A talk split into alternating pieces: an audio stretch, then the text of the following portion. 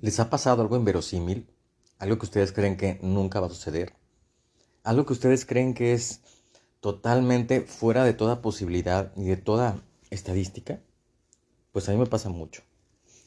No sé si es lo que llaman sincronicidad, no sé si es lo que se llama eh, suerte, fortuna o desfortuna, pero la verdad es que mm, cuando alguna vez leí el libro de Rosa de dos Aromas, eh, de Emilio Carballido, cuando estaba en la prepa, me pareció como inaudito que dos mujeres se encontraran enamoradas de un mismo tipo, que estuvieran sentadas en un mismo lugar, que empezaran a conversar y que conforme iba pasando la plática, se iban dando cuenta de que la otra era exactamente quien estaba enamorada de la misma persona. Algo lo intuían, pero fue hasta ese momento que, que estuvieron juntas cuando realmente se dieron cuenta de todo lo que había pasado y de todo lo que había detrás de esa relación que había sido tan, pero tan, pero tan difícil para ambos o para ambas. En mi caso, o en mi casa, o en mi situación, he descubierto que, mm, a pesar de lo inverosímil que puede suceder, uno de estos días en que uno anda perdido por el mundo y que sabe que tiene que regresar a su casa, pero que hay algo o hay alguien o hay una fuerza que te lleva hacia algún lugar, a sentarte en un sitio, a ver determinadas cosas y sobre todo a estar atento a una persona o a un objeto que te va a llamar la atención y que por él vas a llegar a entrar a una relación con, con una persona que te va de alguna manera a abrir los ojos y también, si lo desea, se los puedes abrir, pero a veces a quien escucha y a quien no escucha su corazón.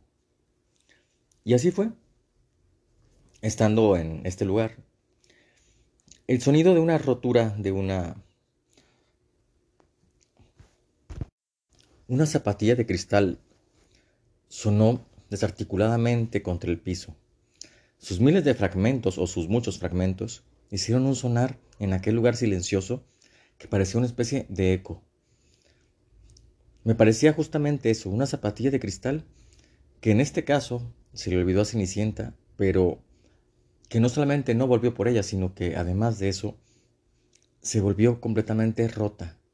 El encanto, el hechizo, el poder de aquella, de aquella eh, pieza, se volvió simplemente nada, se esfumó.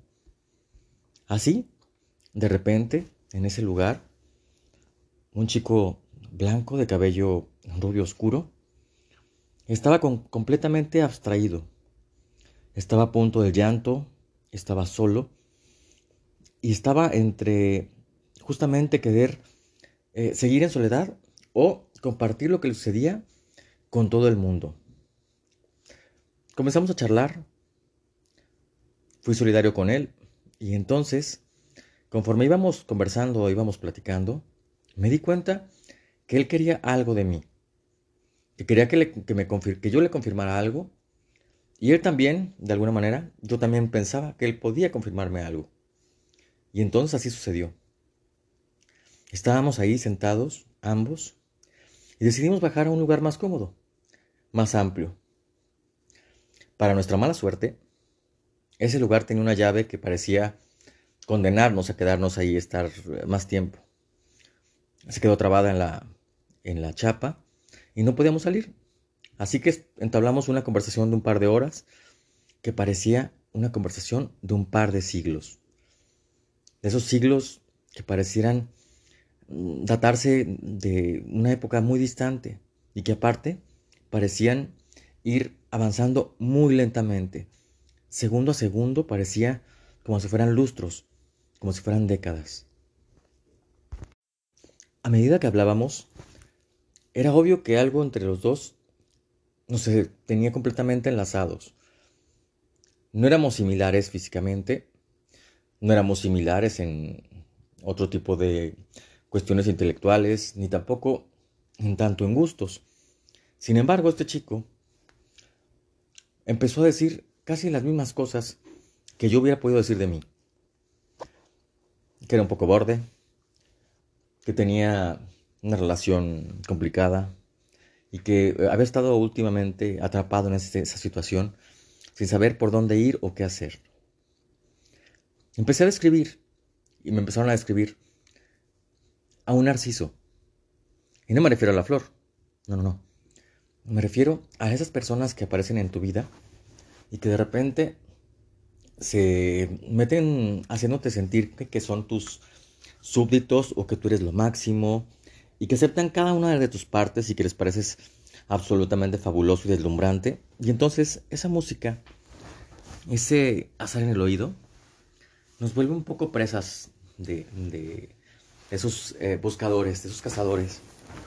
Hasta que un momento dado cedes y en ese momento empieza otra reacción.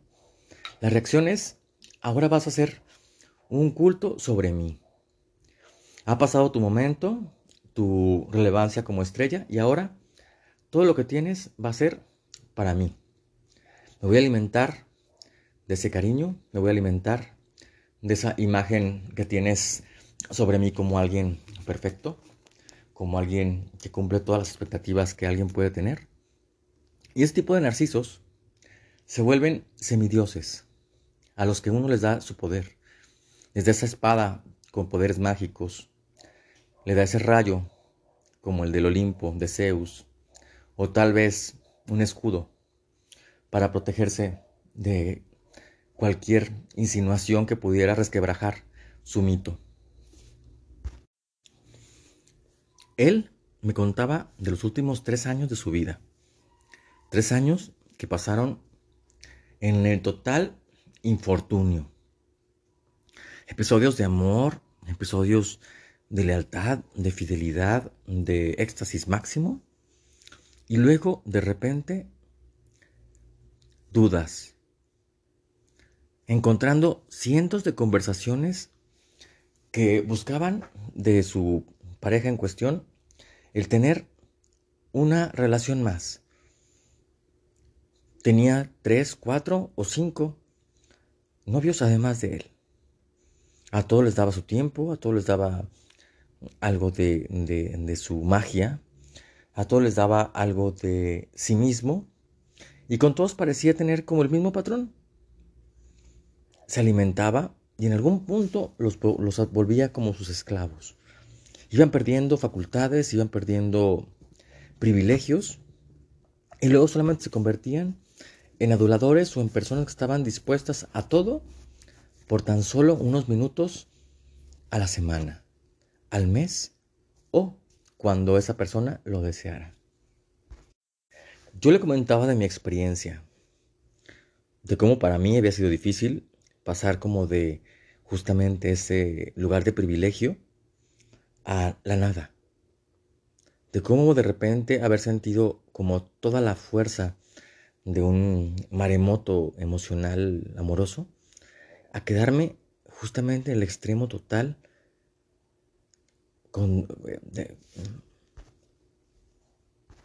en el extremo total que pareciera su némesis. De repente me encontraba en esa situación donde estaba completamente vacío, solo y superditado a los deseos de la otra persona que además me acusaban de haber enloquecido y de ser una persona completamente inmadura y completamente insana porque simplemente no aceptaba lo que me decía. Su razonamiento era totalmente absurdo. Es decir, ¿cómo alguien va a aceptar, como de buenas a primeras, terminar algo y decir, ah, sí, chao, este, eh, qué felicidades, este, fue un placer, este, haber estado juntos, este, y pues a pesar de que estoy hasta las nalgas de enamorado, me voy. Pues obvio no. Obvio te molestas. Obvio tienes una sensación de, pérdida. Tienes una situación de, no saber qué está sucediendo. De que te hacen falta piezas. De que te hacen falta gran cantidad de piezas para poder armar ese, ese, ese preámbulo, ese rompecabezas y sentir que tiene sentido lo que sucede. Y mientras no las tengas todas, sabes que ese algo que falta no te permite dejar atrás a la persona en cuestión. Yo reaccioné creo que de una manera distinta. Mientras él se ponía cada vez más uh, iracundo y tenía episodios eh, de tristeza en su voz, y luego altanería, y luego otra vez eh, depresión, o sentirse humillado, o sentir episodios de que seguía amando completamente a esa persona a pesar de su pésimo comportamiento y de sus múltiples infidelidades en tres años, yo cada vez me sentía más decepcionado y me sentía más pensando en, güey, me acabo de sacar una alacrán del calzón. En realidad, yo podía ser esta persona. Yo podía estar así. Cada una de las cosas que me decía parecía tener total sentido. De repente, había como una estrategia por aparte del otro de hacer creer que no era una, sino había 5, 10 o 15 personas que podían ser el otro. Y que además de eso, había dejado la relación por haber encontrado a alguien que sí le comprendía y que sí le escuchaba. Cuando creo que en realidad solamente era un engaño para hacer que la persona que se quedaba sola se quedara con toda la carga y toda la culpa de haber fallado. No sé si les pase a ustedes, pero el pensar que puedes estar ahí durante dos horas hablando con alguien debatiendo puntos, desgarrándose ambos los almas y los corazones, escuchando cómo duda el uno del otro, pensando que tal vez alguien pudo haberle mandado para, con algún fin, lastimarle. Eh, habla de, dos personas que están sumamente confundidas. Yo lo estuve realmente en ese momento. ¿Cómo es posible que dos personas puedan coincidir para hablarse de lo que necesitan saber? Digo de lo que necesitan saber porque probablemente ya lo intuíamos o ya lo sabíamos, pero mi, por lo menos mi, mi percepción es que fue para mí una manera de decir, basta, ya, ya basta. Al final pudimos abrir la puerta. No fue tampoco tan complicado, pero se fue y salió gritando. Y de repente, donde había más personas que lo pudieron escuchar, les decía que que yo, que, que, él, que, él, que lo seguía amando, que él era totalmente fiel y que iba a perdonarle todo y que iba a estar con él siempre y que no le importaba la cantidad de personas que lo quisieran, que él, como diría mi amiga Mayra, este, todos se lo podrán coger, pero yo lo amo. Pues así, así fue. Esa percepción me dio exactamente. A pesar de que había sido humillado tantas veces, a pesar de, saber que había sido denostado tantas veces, a pesar de, de ser consciente que una persona con un narcisismo enfermo le estaba tocando y le estaba arruinando la existencia, aún así se mantenía fiel en serle fiel. Y más aún, fiel en seguirse lastimando y seguir siendo el, enamorado de alguien que solamente está enamorado de sí mismo y que por lo tanto no puede sentir nada por nadie más. Pues esto es lo que me sucedió. No sé si soy rosados aromas, como en este caso, ni tampoco quiero pensar que es como esta parte de dos mujeres un camino o dos hombres y un pepino. Pero lo que sí es cierto es que hay dos caminos que se unen para mostrarse hacia dónde ir o volver atrás. Y en mi caso, siempre, siempre elegiré ir hacia adelante.